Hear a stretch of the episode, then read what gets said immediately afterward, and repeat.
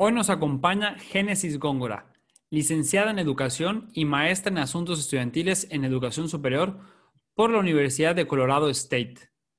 Actualmente es una de las 12 directoras de residencias para estudiantes de primer año en campus. Tiene a su cargo a más de 415 estudiantes y nos platica sobre los retos de la educación superior, qué experiencias ha vivido, pero sobre todo, qué viene para la educación en la nueva normalidad. Acompáñanos a escuchar a Génesis Góngora. Hola, no maníacos, ¿cómo están? Otra vez aquí en un episodio más. Jerry, ¿cómo estás? ¿Qué onda, Felipe? Muy bien, muy bien acá. Listo para, para este tema interesante. Aquí yo me la he pasado encerrado, mucho más que mucho más de lo normal. Estamos saliendo ya de, de nuestra cuarentena, de nuestro proceso de, de encierro. Así que, pues bueno, estamos listos para grabar este nuevo episodio. Muy bien.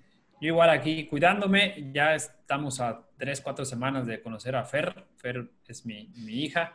Este, estoy un poco nervioso por, por, lo que viene, pero bueno, ya dicen que nunca se está listo para ser papá, entonces no estoy listo, pero pues bueno, hay que, hay que afrontar lo que viene. Dicen que aproveches este, estos últimos días de sueño. Eso, eso, eso, me han comentado. La verdad, me cuesta trabajo dormir mucho tiempo, pero pues voy a intentar mínimo este fin de semana y el próximo que sí, que no haya nada que me despierte. Jerry, eh, como hemos platicado, queremos platicar un poco más de, educación y hoy nos acompaña Génesis Góngora. Ella es una amiga de nosotros de hace, hace tiempo. Yo platiqué con ella hace como dos o tres años que coincidimos en un congreso de asuntos estudiantiles. Asuntos estudiantiles es todo lo que no es académico en una escuela o en una universidad, por así decirlo. Ella es licenciada en educación, tiene una maestría en asuntos estudiantiles en educación superior por la Universidad de Colorado State en Estados Unidos y actualmente es una de las 12 directoras de residencias para estudiantes de primer año en campus. Su residencia aproximadamente tiene 415 estudiantes cuando están de tiempo completo, que es algo que nos va a platicar ahorita, si con todo este tema de la pandemia o post pandemia qué van a hacer allá, cómo lo van a manejar. Y ella se encarga de, de todos los asuntos que tienen que ver con los alumnos dentro de la residencia, ¿no? Eh, lo bueno, lo malo, lo bonito. Así que, Génesis, ¿cómo estás? Muy bien, muy emocionada de estar con ustedes, agradecerles siempre el espacio y la oportunidad de platicar con gente tan, tan padre. Eh, y bueno, feliz, feliz de estar aquí con ustedes. Bienvenida, bienvenida a los micrófonos de Neomaníacos. Yeah. Eso es todo. Oye, Génesis, eh, ahorita antes de intentarnos enseñabas la, las residencias en las que estás. Cuéntanos un poquito, o, o, me gusta que nos platiques, cómo manejan las residencias, las residencias en, en las universidades de Estados Unidos. Porque hemos platicado, o, o, a lo mejor conocemos de que sí se quedan a dormir, no se quedan. ¿Cómo es la vida del estudiante que entra a una universidad en Estados Unidos? Bueno, es, es, una excelente manera de empezar. Yo creo que eh, algo que, que, me gusta siempre comentar es que va a depender de cada universidad, de cada estado. Entonces, sí tenemos como parámetros que son similares, pero hay algunas cosas que siempre acaban cambiando, ¿no? Eh, especialmente porque los departamentos de, de residencias eh, son diferentes eh, y juegan un papel muy diferente en cada universidad. Entonces, por ejemplo, hablando específicamente del departamento para el que yo trabajo, somos un departamento que es básicamente autosustentable. Entonces, nosotros no recibimos ningún dinero de la universidad. Eh, la manera en la que operamos es con lo que los estudiantes pagan de residencias y alimentación y, y de esa manera nosotros costeamos todo, ¿no? Nuestro staff, reparaciones, nuevas construcciones, etcétera. Entonces, mientras formamos parte de la universidad, también existe esa separación de, de, tomar ciertas decisiones, de tomar ciertas decisiones o actuar de diferentes maneras. Entonces, yo creo que eso es algo importante, que de repente sí va a jugar un papel luego en, en eh, cómo nos desempeñamos o cómo, en general, eh, cómo funciona la residencia. En el caso de Colorado State, eh, la universidad tiene un requerimiento para que los estudiantes de primer año vivan todos en la residencia. en las residencias. Entonces, aún tú, tú seas de Fort Collins, que es la ciudad en la que la universidad está establecida, tú estás requerido de vivir en residencias al menos por un semestre. Y esto tiene implicaciones financieras bastante interesantes. Por ejemplo, eh, tú decías, Felipe, al, principio cuando me presentabas, somos 12 residencias para estudiantes de primer año, pero aparte tenemos apartamentos que son para estudiantes que son de segundo año en adelante, posgrados, familias, etc. En el caso de residencias de estudiantes de primer año, dependiendo de tu, ahora sí que de tus medios económicos, es el tipo de residencia a la que puedes acceder. Entonces tenemos diferentes tipos de residencias. Tenemos residencias que son como estilo eh, comunidad, digamos, que los estudiantes tienen, cada cuarto tiene espacio para dos estudiantes, pero todos estos estudiantes que se encuentran en un piso, que son de 30 a 35, 40 a veces dependiendo de, qué tan ocupados estemos, van a compartir un mismo baño. Tenemos residencias en las que los estudiantes eh, que pueden pagar obviamente más, comparten, digamos, cuatro estudiantes o dos cuartos comparten un mismo baño. Y tenemos residencias en, la que, en las que los estudiantes, dependiendo de diferentes necesidades que tengan, existen residencias que, que, que, algunos estudiantes pueden pagar en la que es ellos en su cuarto solos, sin, sin otra persona y su propio baño. Entonces, ahí, ahí, juega un poco la parte, la parte de los medios económicos, ¿no? ¿Qué tanto puedes pagar? Es el tipo de experiencia a la que puedes acceder. Dime. Oye, Génesis, una pregunta. Escuchaba que el primer semestre es obligatorio llevarlo en residencias. Ya después es opcional si tú te quieres quedar o te quieres ir a, vivir afuera. Después de ese primer semestre, realmente el primer año es obligatorio para todos los estudiantes y ah, después ya pueden seguir viviendo o no.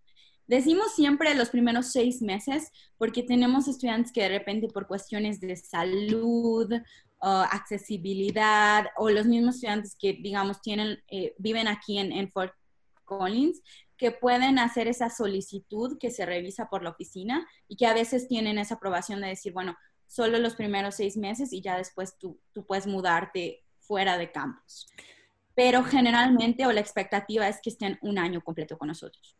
Oye, por ejemplo, ¿y tú qué recomendarías? Oye, que un, que, que, un estudiante se quede, se quede toda su carrera o que experimente un año y después ya salga.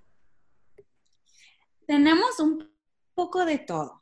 Tengo estudiantes que han estado así los cuatro años en residencias porque de repente es más fácil hacer amigos, porque pues tienes tu piso y se tienen que ver las caras o de repente hacer arreglos con cuándo se baña quién. También tenemos muchos programas. Buenísimo.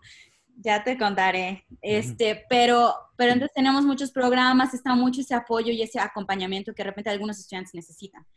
La ventaja o parte de vivir en residencias es que también tienes acceso, una vez más, dependiendo a, tus finanzas, es cuántos, eh, cuánto puedes pagar, pero tenemos algo que le llamamos el meal plan, que te da acceso a los comedores de la universidad.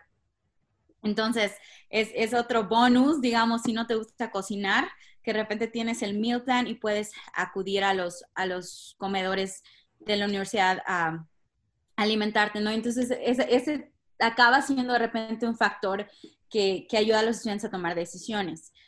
Otra es em, que sí tengo estudiantes que han estado los cuatro años en residencias, pero como, como parte del staff. Entonces, a pesar de que yo dirijo la residencia, superviso un staff de aproximadamente, en, esta posición específica que te voy a comentar, 12. Entonces, tengo uno por cada piso.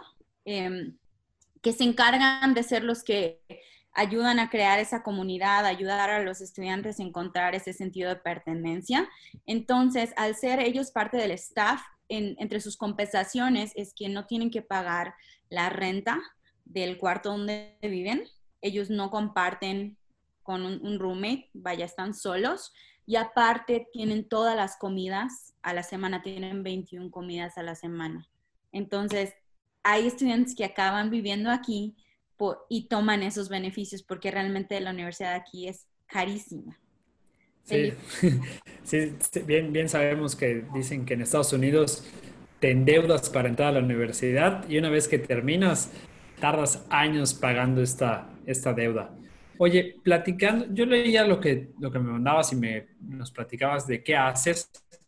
Y algo que me interesaba mucho es que aunque tú estás en las residencias, se vincula mucho con la universidad en el sentido de el, el tema de pertenencia de los alumnos, un tema de justicia, de equidad.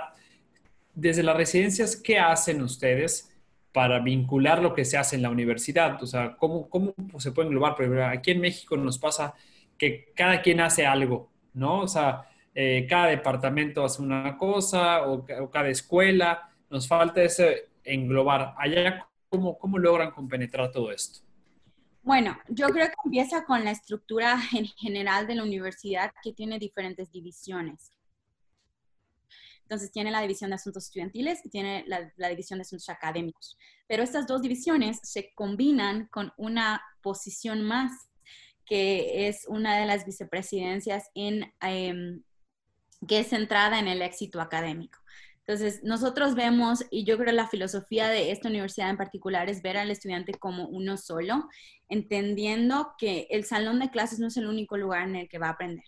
Va a aprender cosas en las residencias, aprender cosas en los clubes en los que se desarrollan. Entonces vemos a este estudiante como uno solo y existen muchas, muchísimas colaboraciones entre mi departamento y en general lo que estamos haciendo en la o, lo que, o lo que se hace en la universidad. Entonces, por ejemplo, una de las maneras en las que nosotros hacemos estas colaboraciones es un evento que se llama U-Turn, que es como esta idea que tiene la universidad de cuando los estudiantes están empezando después de esas primeras cuatro semanas que son súper críticas para cualquier estudiante universitario en su proceso de adaptación, después de esas cuatro semanas nosotros hacemos un análisis y, y, se ve cuántos estudiantes están ya fallando en las clases o sus maestros dicen no están viniendo. Entonces, ¿qué es lo que pasa? Que se saca una lista de los estudiantes que viven en residencias y esa lista se distribuye a cada director de residencia. Entonces, yo, por ejemplo, soy responsable de que mi staff tenga conversaciones con estos estudiantes que están en nuestra lista y que las documenten en un sistema al que profesores, eh, em, profesores, advisors y otras personas tienen acceso. Entonces, las notas que mi staff pone son, digamos, universales. Entonces, cualquiera que quiera apoyar a este estudiante tiene acceso a esas notas. Yo creo que eso también ayuda muchísimo a la colaboración. Otra cosa que ayuda mucho es que, por ejemplo, tenemos departamentos que se encargan de esta parte de conexiones. Entonces, yo de repente, cuando un, cuando un profesor no ha visto a un estudiante en cinco semanas, o no sé, digamos, en una determinada cantidad de semanas, yo recibo un correo diciendo, está vivo este estudiante, puedes ir a revisar a su cuarto, todo bien. Y entonces mi responsabilidad es ir a, ir a ver a este estudiante, ¿no? O sea, ¿estás bien? ¿Todo bien? Esa yo creo que es una de las maneras principales en las que colaboramos. Otra es que algunas de las residencias tienen algo que les llamamos comunidades de aprendizaje. Entonces, las comunidades de aprendizaje forman parte de un concepto que se, que se llama prácticas de impacto elevado, que, que son cualquier, básicamente cualquier práctica que una universidad hace para elevar em, no solo retención y graduación, sino también el tipo de experiencia que tiene un estudiante. Pues, digamos, em, estas comunidades de aprendizaje es de estudiantes que, digamos, comparten la misma licenciatura o comparten determinadas características y entonces todos estos estudiantes viven en una misma residencia. Entonces, esa residencia es la casa de esa comunidad de aprendizaje. Entonces, lo que pasa en ese proceso es que el director de residencia se encarga de tener reuniones cada tres semanas, cada semana, dependiendo de las necesidades de esa comunidad de aprendizaje, con aquellos que coordinan la comunidad de aprendizaje. Entonces, básicamente buscamos maneras de crear redes en las que nuestros estudiantes, de una u otra manera, alguien los cache. O sea, que cuando se estén cayendo, haya alguien. Especialmente porque yo creo que pasa mucho en México y el mundo, eh, que tenemos a los estudiantes que son 100% comprometidos, que están así, tú los ves y dices el estudiante líder. Luego tenemos a los estudiantes que no les a los que no les va bien en las clases, que están luchando, que de repente hay otras cuestiones ahí. Y tenemos a los estudiantes del medio, a los que no les va mal ni les va bien, pero, y tampoco se meten en problemas. Entonces se quedan ahí en el medio. Entonces, todo este tipo de, prácticas de impacto elevado ayudan a que ahora sí cubramos a toda nuestra población y no necesariamente a aquellos que están brillando demasiado por porque sí o brillan por su ausencia, ¿no? Yo creo que eso es una de las... Oye, y algo, que siempre hemos tenido nosotros en el horizonte, de hecho, desde que iniciamos con la universidad, y, y esto creo que viene muy, muy arraigado por los deportes, tanto Felipe como yo somos super fans de los deportes y de los deportes americanos muchísimo. Eh, ¿Qué es lo que consideras que hace que un estudiante se sienta tan identificado con su universidad?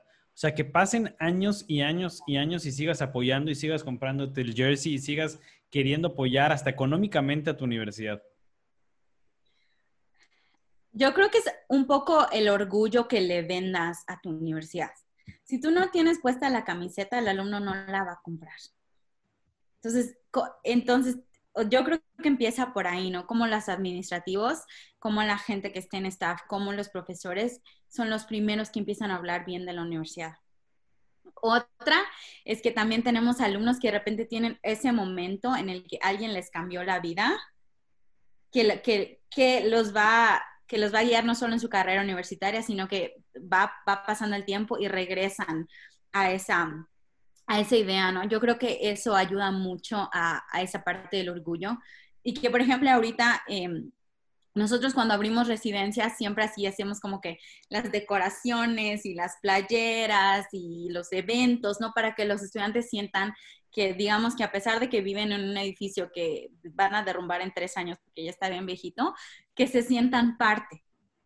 Y que ahorita, por ejemplo, con todo, todo este rollo del COVID, es un reto, porque, porque no es como que podamos estar repartiendo playeras, porque vamos a ser sinceros, no tenemos económicamente los medios para hacerlo. Pero aparte, la sana distancia, las reglas que el gobernador ha puesto y demás. Entonces, ese es uno de los primeros retos con los que nos estamos enfrentando. ¿Cómo hacemos que nuestros estudiantes no solo quieran, no solo se inscriban, sino quieran estar aquí?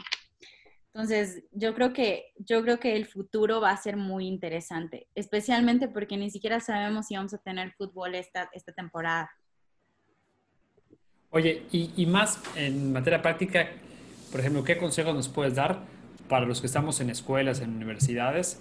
Eh, obviamente nos dices que los maestros, los colaboradores hablen bien, pero de manera práctica, ¿qué más podemos hacer para que realmente el alumno se identifique y, quiera su institución?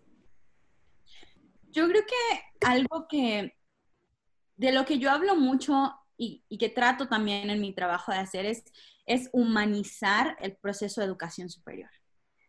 Y esto es reconocer de dónde vienen nuestros estudiantes. Muchas veces yo creo que pasa que como administradores nos centramos mucho en este índice de retención, índice de graduación, cuántos están agarrando empleo y se nos olvida que esos números son personas. Estamos hablando de personas cuando hablamos de estos números. Entonces, eh, yo creo que ese cambio de perspectiva ayuda mucho, porque entonces empiezas a ver a tus estudiantes no desde el déficit, sino los empiezas a ver por aquellas cosas que traen. Y, y definitivamente a quien no le gusta ser apreciado, a quien no le gusta ser visto es algo que todos como seres humanos yo creo que necesitamos y que especialmente los estudiantes de educación superior están buscando, porque la universidad es, un, es uno de esos momentos en los que empiezas a cuestionarte quién eres, qué quieres hacer de tu vida, quiénes son tus amigos, quién es tu red de apoyo, ¿no? Entonces yo creo que esa es, esa es una manera en la que yo, yo pienso que podemos impactar la vida de nuestros estudiantes, el, cómo los estamos viendo. También el lenguaje que usamos cuando nos referimos a ciertas cosas, eh, inclusive a ciertos estudiantes. Eh, e, esa es otra que yo creo que es, bien complicada porque crecimos arraigados a cierto lenguaje, ¿no? Y a decir, no es que este estudiante no está, no está llenando las expectativas o esas calificaciones. Y se nos olvida que a veces lo que el estudiante muestra en un salón de clase tiene muchísimas cosas por detrás que no podemos ver. Entonces, ¿cómo empezamos a verlos como seres humanos que tienen mucho, mucho por atrás, pero que también traen mucho? Siguiendo, siguiendo por este tema de humanizar, bueno, todos, todo, humanizar todos los procesos en, en general, se habla mucho de, bueno, se critica mucho a las universidades en general, se critica mucho a las universidades eh, pero también yo creo, considero que hay cosas que se están haciendo muy bien, ¿no? O sea, desde tu punto de vista, ¿qué crees que, que las universidades pueden mejorar y qué pueden hacer, y, oh, perdón, y qué están haciendo muy bien? Si hablo, por ejemplo, del contexto mexicano, algo que siempre digo a mis estudiantes de aquí, que se ríen y no me creen, pero les digo, sí, sí es la verdad, es que, por ejemplo, en México, el nivel de rendimiento académico que tienen los estudiantes es impresionante. Es impresionante. Yo creo que hasta que no lo, experimentas desde otro lado, no sabes.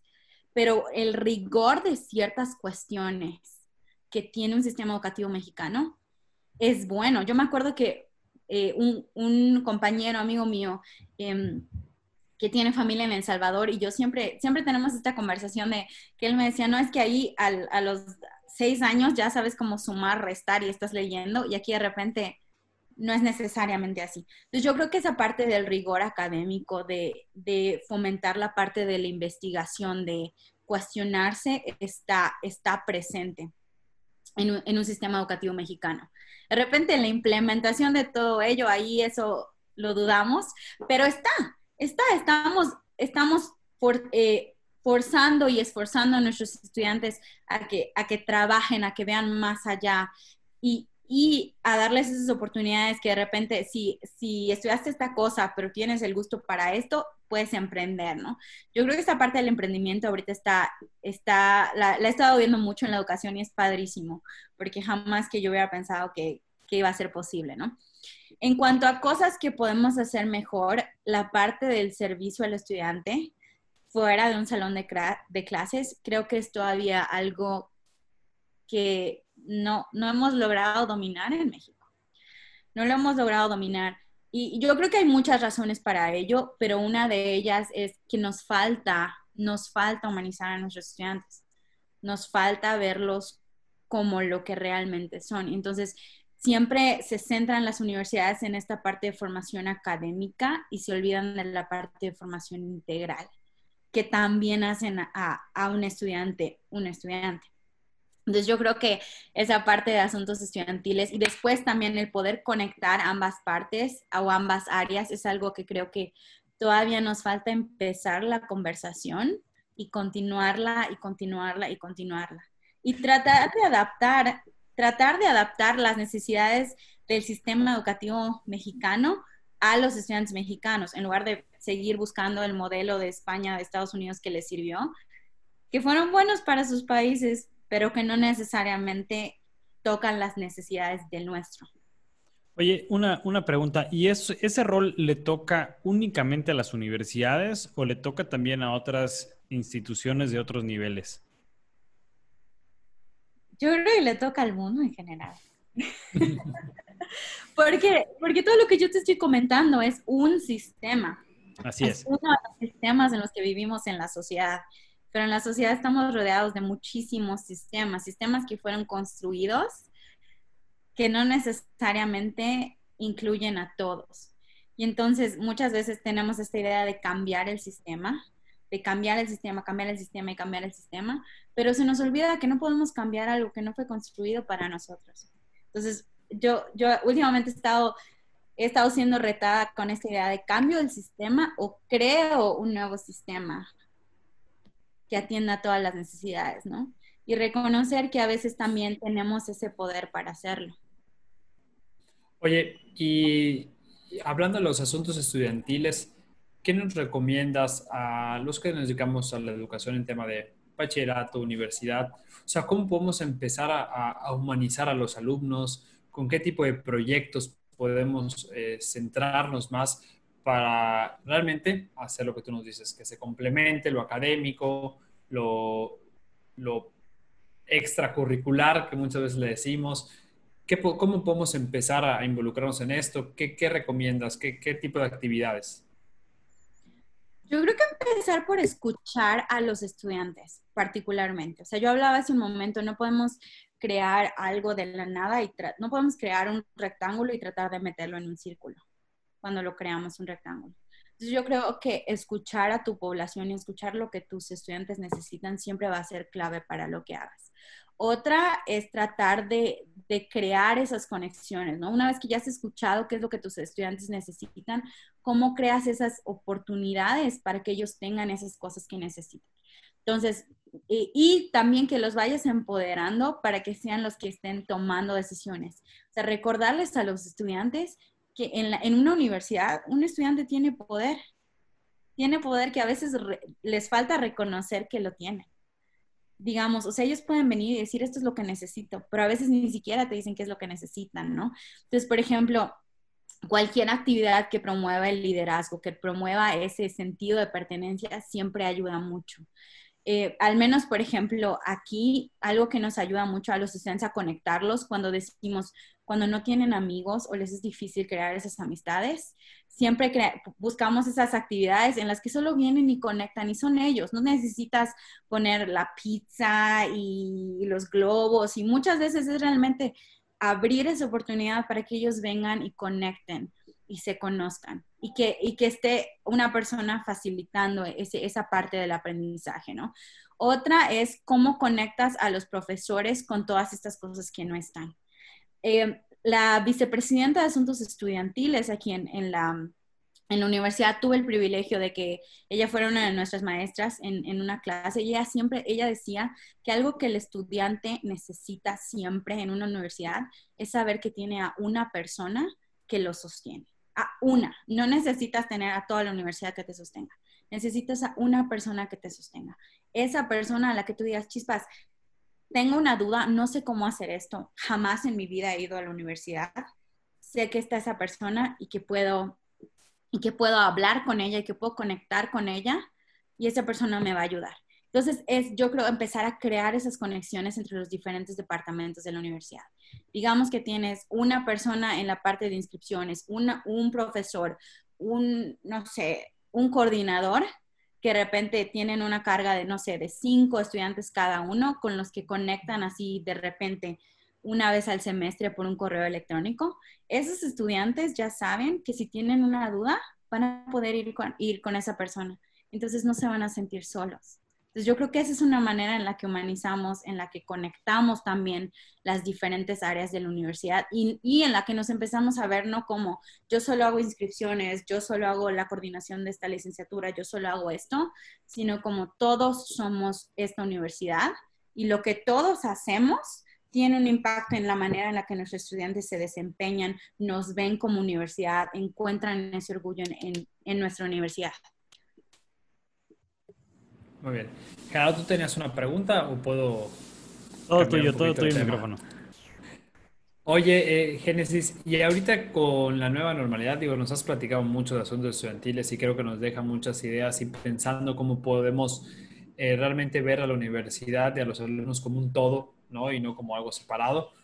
Pero me gustaría platicar ahorita eh, qué viene ahorita en la educación con esta nueva normalidad o sea, ustedes cómo se están preparando, y no solo en un tema físico, sino en un tema de hacia dónde crees que va la educación de, nivel superior, que, ya, hay alguna estrategia que ustedes estén tomando, ¿Qué, ¿Qué, ideas nos puedes brindar a nosotros que estamos, por ejemplo, acá? Porque creo que mientras más ideas tengamos, también podemos implementar mejores cosas. 100%. Eh, yo creo que en cuanto a qué estamos haciendo específicamente del departamento en el que yo trabajo, eh, está, eh, vamos a abrir, vaya, tenemos que abrir como universidad y parte de abrir es abrir residencias. En nuestro caso es mucho el trabajo de de cómo hacemos esa conciencia, digamos, con los estudiantes que viven todos aquí con nosotros.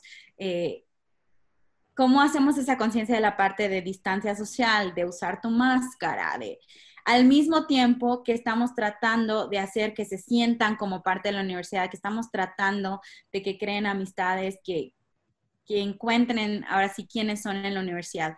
Entonces, en esa, en esa segunda parte de la que yo estoy hablando, yo creo que va a ser un reto en general. Yo creo que para todas las universidades en educación superior va a ser un reto, Porque mucho del trabajo que hacemos es esta parte de me reúno contigo uno a uno y platicamos, o te veo en el pasillo, o ya te vi muchas veces en el comedor, vamos a platicar, y que son cosas que ahorita no van a poder estar.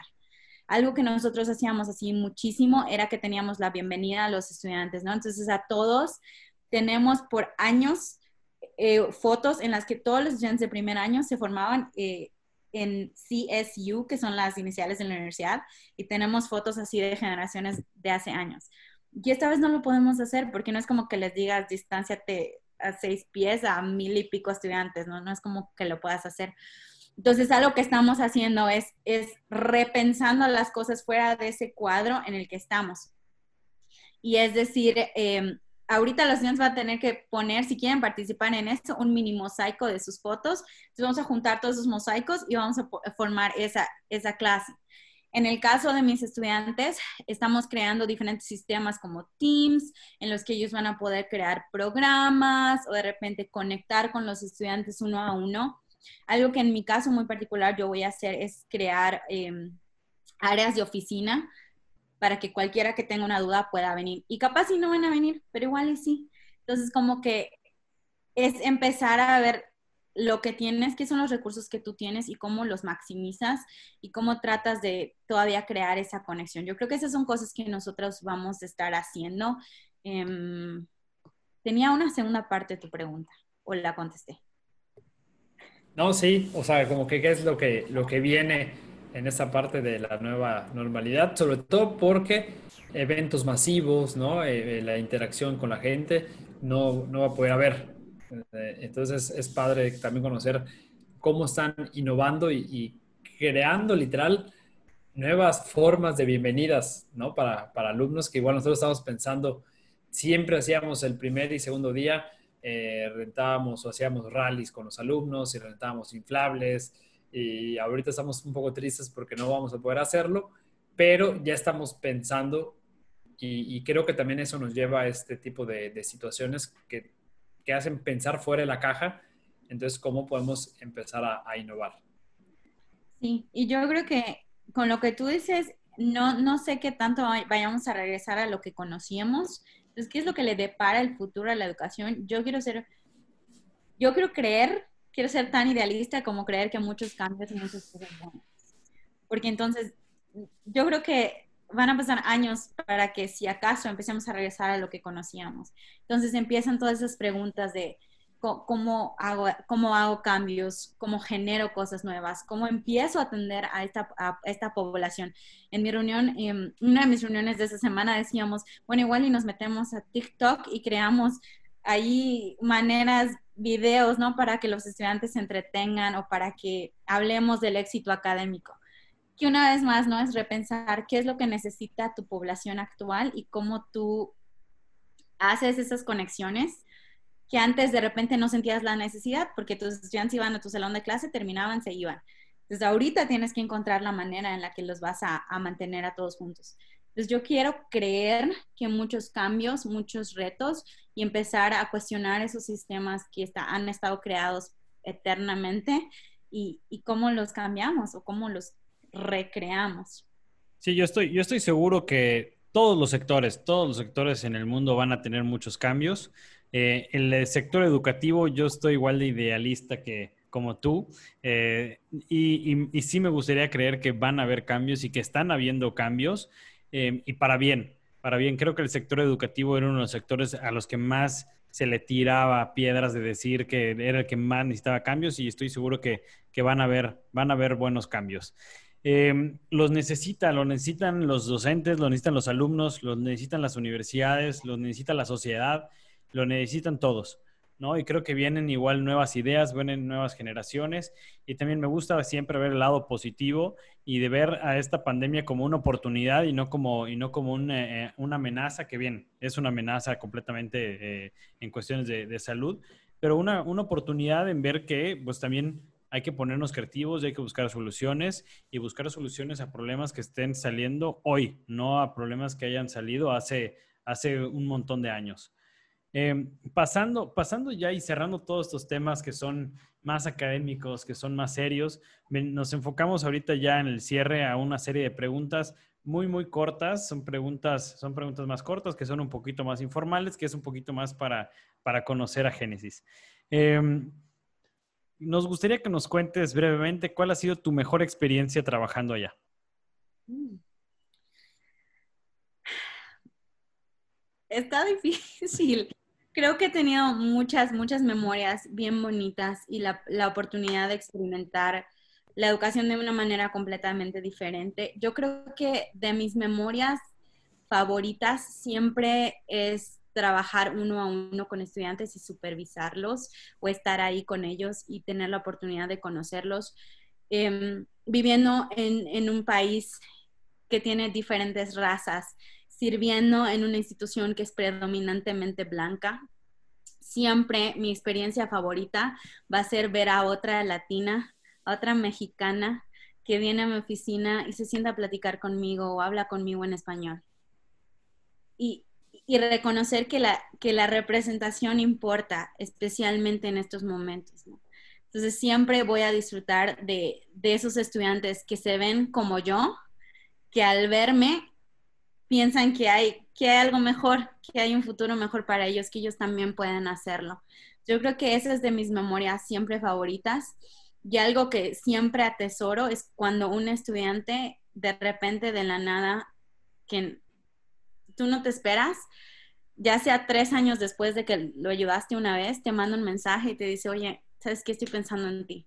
O me puedes escribir una carta de recomendación, porque entonces es, una vez más cuánto, cuánto significa este trabajo. Yo creo que eso en cuanto a mi trabajo. En cuanto a mi persona, Colorado es bellísimo, es bellísimo. Me volteo y tengo las montañas y yo creo que nada, nada se compara a verlas. Tendremos que ir a visitarte pronto, bueno, cuando, cuando la pandemia nos lo permita. Por favor. Vamos a, vamos a cuadrarlo con la, temporada de NFL para ir a ver también ahí los partidos. Los broncos. broncos. Oye, dos preguntas rapidísimo. ¿Qué es lo mejor que has comprado con menos de 100 dólares? Tan, tan, tan. Me dejas así. ¿Qué se te viene? Sí. ¿Qué es, lo, primero que se te viene a la cabeza? Con menos de 100 dólares. Ropa. Ropa. Vientos. Oye, y por último, ¿cuál es el último libro que leíste? Untamed de Glendon Doyle. Glendon Doyle. Está. Te reta, a, ver, a ti mismo de muchas maneras, especialmente para las mujeres. Es buenísimo. Buenísimo. Vientos. Pues Génesis, muchísimas gracias por eh, estar hoy con nosotros en los micrófonos de Neomaníacos. De verdad que disfrutamos muchísimo estas conversaciones, más porque, bueno, uno, porque nos dedicamos a esto en el tema de la educación y porque también eh, tanto Felipe como yo eh, tenemos un horizonte de ver a las universidades de Estados Unidos, la verdad, como, como un ejemplo a seguir. Hay cosas que hacen muy bien en temas de asuntos estudiantiles, en temas de, de valor, de presencia de, sentimiento de pertenencia a los alumnos y eso nos encanta. Todos los deportes en los que participan los alumnos, cómo se involucran en otros, en otros clubes, la verdad es que es algo que a nosotros nos deja con la boca abierta. Entonces, muchísimas gracias por, por compartir un poquito de tu experiencia en Colorado con nosotros. Eh, no sé si quieras cerrar con algo más, algún comentario, alguna red social, algo donde te puedan contactar. Una vez más, gracias por el espacio. Que sepan que si hay algo que yo disfruto es compartir lo que aprendo aquí, especialmente en el contexto mexicano. Pensar en México siempre fue la razón por la que yo me vine para aquí, entonces siempre dispuesta a engancharme en cualquier conversación em, al respecto, especialmente en educación, que creo que es mi área. Eh, redes sociales, Génesis Góngora Balam en Facebook, si, si alguien quiere eh, contactarme o seguir la conversación, que me escriban un mensajito por ahí y, seguimos. Y gracias. Perfecto, Génesis. No, al contrario, muchas gracias a ti. Gracias, Gerardo. No se olviden de seguirnos en redes sociales como Neomaniacos Podcast en Instagram y Felipe y Jerry Neomaniacos en Facebook. Gracias por esta conversación de educación. Nos llena mucho y nos deja pensando cómo podemos mejorar en todos los ámbitos educativos. Gracias, Génesis. Saludos a todos.